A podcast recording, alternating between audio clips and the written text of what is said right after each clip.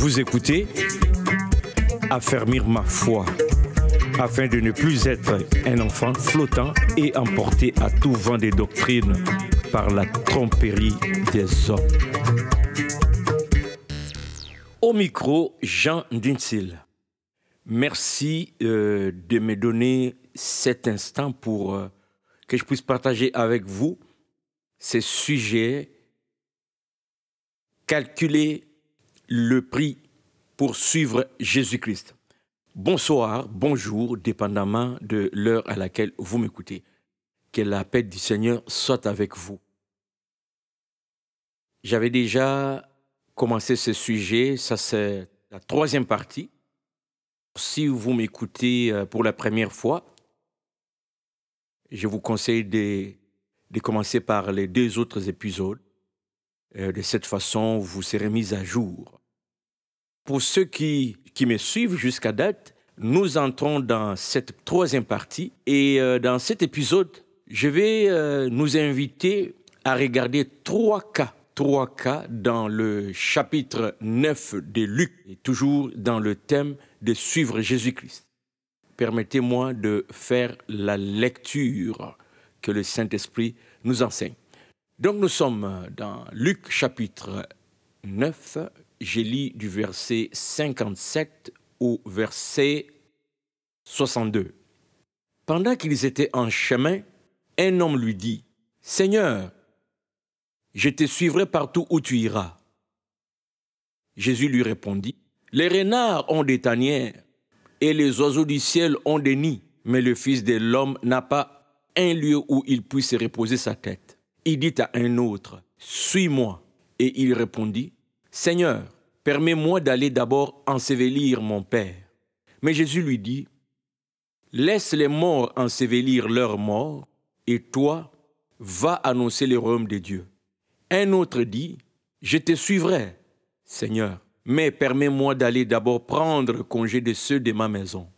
Jésus lui répondit, Quiconque met la main à la charrue et regarde en arrière n'est pas propre au royaume des dieux c'est la parole de Dieu. Depuis le premier épisode, je ne cesse de nous rappeler que pour suivre Jésus-Christ comme son disciple, ce n'est pas à nous d'établir nos critères, mais c'est à nous de répondre à ces critères. Et mon souci dans cette étude, mon souci dans cet épisode, c'est vraiment pour nous inviter à réfléchir sur ce que le Seigneur Jésus lui-même dit ou promet à quiconque veut le suivre, veut devenir son disciple. Parce que les chansons, les prédications, des fois, nous font miroiter une vie de paix, de joie, de, d'abondance. Je serai la tête et non la queue. Alors, dans cette étude, nous allons entendre le Seigneur lui-même parler. Cette portion que je viens de lire nous donne trois cas. Le premier cas, c'est quelqu'un qui dit au Seigneur, je te suivrai partout où tu iras. Chose étonnante. Notre Seigneur Jésus n'est pas excité, n'est pas dans la joie de voir quelqu'un qui décide de son propre chef de devenir le disciple de Jésus, en tout cas qui s'intéresse à Jésus, qui veut, suivre Jésus partout où il ira. Le Seigneur répond, ici je dirais d'une manière, en tout cas humainement parlant, brutale. Les renards ont des tanières et les oiseaux du ciel ont des nids. Mais le Fils de l'homme n'a pas un lieu où il puisse reposer sa tête. Ce que j'aime ici avec le Seigneur, c'est que quand il s'agit d'adhérer à sa doctrine, d'adhérer, de devenir disciple, le Seigneur ne commence pas par flatter les gens.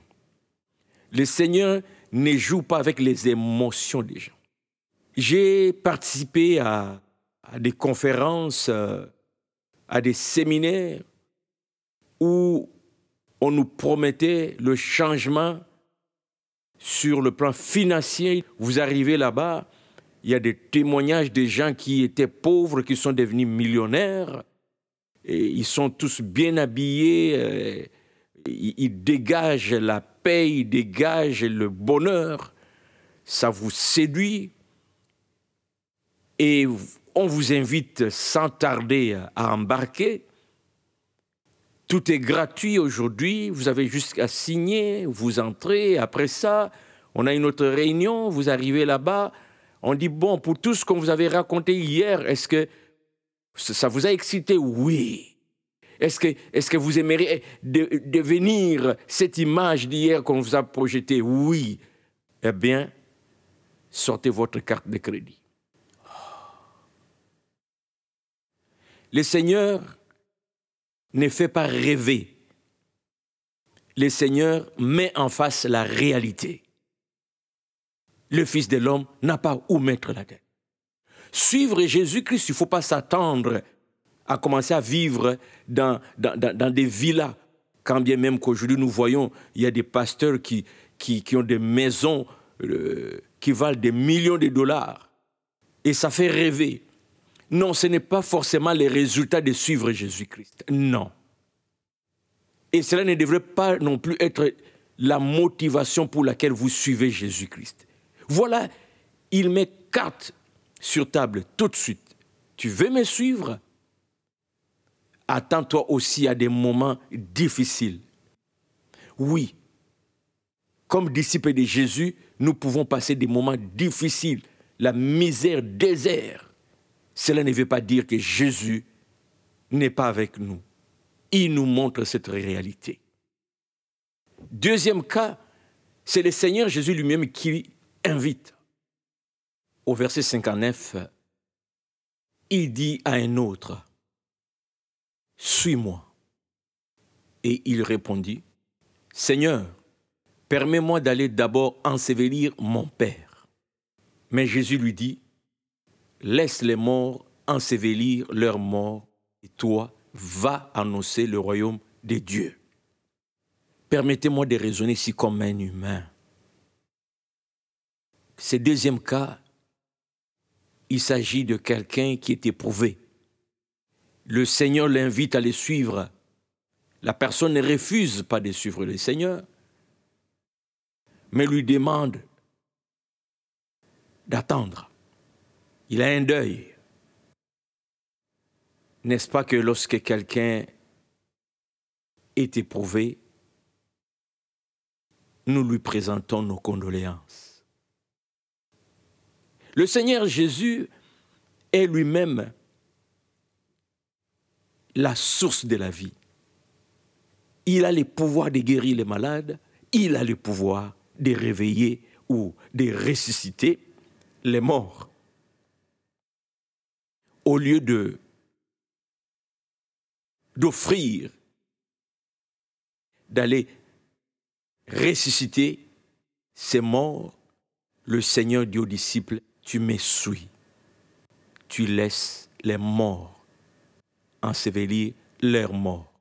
Je ne vais pas dans cet épisode expliquer c'est quoi laisser les morts ensevelir leurs morts, mais je vais tout simplement tirer ici une leçon par rapport à notre thématique. Nous avons dit un disciple suit les enseignements de son maître. Nous avons dit un disciple obéit. Vous voulez devenir des disciples de Jésus, attendez-vous à des moments où, humainement parlant, ça sera compréhensible que vous puissiez agir de telle ou telle façon, vous puissiez aller dans telle ou telle direction, mais lui, le maître, va vous indiquer une autre direction. Une autre direction qui ne fera pas l'affaire des gens autour de vous. Oui, il nous arrivera des situations comme ça, où le maître dicte la voie à suivre et nous nous soumettons. Quand bien même on, aimerait faire de telle façon, selon nos coutumes, selon nos traditions. Je suis disciple de, je suis disciple de Jésus, j'obéis à ce qu'il me demande de faire. Et le troisième cas, au verset 61, Un autre dit, je te suivrai. Seigneur, mais permets-moi d'aller d'abord prendre congé de ceux de ma maison. Jésus lui répondit, Quiconque met la main à la charrue et regarde en arrière n'est pas propre au royaume de Dieu. Qu'est-ce que nous pouvons tirer comme leçon ici par rapport à notre thématique? Suivre Jésus-Christ, il y a un prix. Le Seigneur ne veut pas des gens qui s'engagent avec des sentiments de rester encore dans ce qu'ils doivent laisser. Il dit celui qui met la main à la charrue et regarde en arrière. C'est ça, à travers ces cas, le Seigneur veut nous enseigner. Son disciple, c'est quelqu'un qui s'engage, qui avance avec lui on n'est pas là un pied dedans, un pied dehors. Lorsque nous nous engageons avec Christ, nous y restons. Nous continuons. C'est un prix à payer. Respecter son engagement. Marcher au rythme du maître. Aller dans la même direction que le maître au moment où le maître le veut. C'est soumettre, obéir. C'est aussi ça le prix à payer. Avant de terminer, permettez-moi de lire un autre texte. Cette fois-ci, nous allons dans Matthieu, chapitre 10. Je lirai du verset 32 au verset 39. C'est pourquoi quiconque me confessera devant les hommes, je le confesserai aussi devant mon Père qui est dans les cieux. Mais quiconque me régnera devant les hommes, je les régnerai aussi devant mon Père qui est dans les cieux. Juste dans ces versets, il y a encore une notion par rapport à suivre Jésus, les prix à payer. Le Seigneur dit, c'est lui qui va me régner devant les hommes. Je vais moi aussi les régner devant mon Père. Être disciple de Jésus-Christ n'est pas une vie cachée, c'est une vie publique. On n'a pas à avoir honte de vivre la vie, publiquement la vie de Jésus. Ce n'est pas une affaire de vie privée dans la maison ou dans, dans, le bâtiment que nous appelons Église. Jésus veut des gens qui affirment leur attachement à lui. Des gens qui vivent, qui mettent en pratique de manière visible les enseignements de Jésus. D'ailleurs, euh, dans les actes des apôtres, ce sont les, gens autour, les disciples, qui avaient identifié les disciples comme étant des chrétiens, parce que c'était des gens qui vivaient l'enseignement de Jésus. Il vous arrivera des situations et vous, devez, serez obligé de témoigner publiquement votre foi. Les gens vous demanderont peut-être de régner Christ pour faire partie de leur groupe, mais vous allez devoir demeurer attaché à lui dans votre engagement et dire, je suivrai Jésus. Au verset 34, ne croyez pas que je sois venu apporter la paix sur la terre. Je ne suis pas venu apporter la paix, mais l'épée. L'épée. Attention, il ne s'agit pas ici de l'épée pour tuer. Car je suis venu mettre la division entre l'homme et son père, entre la fille et sa mère, entre la belle-fille et sa belle-mère, et l'homme aura pour ennemi les gens de sa maison. C'est de ça qu'il s'agit. À cause de votre engagement avec Jésus, puisque vous avez adopté, nous avons parlé de adopter, suivre Jésus, c'est adopter, adopter la mentalité de Jésus, alors les gens vont, peut-être les gens de votre famille, vont, vont, vraiment, vont vraiment vous haïr. Êtes-vous prêt à accepter cela comme disciple de Jésus-Christ? C'est un prix à payer. Vous, vous, ne saurez pas toujours être du côté de la société, de la famille, des amis, ni même de votre propre corps, les désirs de votre chair en tant que disciple de Jésus. Il faudra renoncer quand cela ne correspond pas aux enseignements de Jésus. C'est un prix à payer c'est aussi ça suivre Jésus. Et au verset 37, il dit, celui qui aime son père ou sa mère plus que moi n'est pas digne de moi. Et celui qui aime son fils ou sa fille plus que moi n'est pas digne de moi. Waouh! C'est un prix à payer.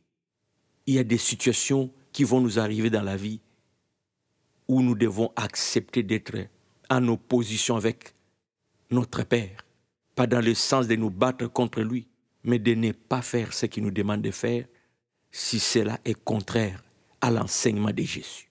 Au verset 38, celui qui ne prend pas sa croix et ne me suit pas n'est pas digne de moi.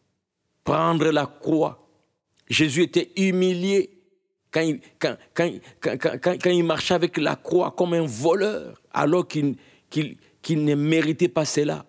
Suivre Jésus-Christ, nous ne serons pas toujours debout, les gens en train de nous applaudir, de nous trouver extraordinaires. Des fois, suivre Jésus, va, il va nous arriver des situations où les gens vont nous lapider, où nous serons courbés. Mais nous devons marcher dans la direction qu'il a tracée pour nous, comme son disciple. C'est aussi ça, le prix à payer.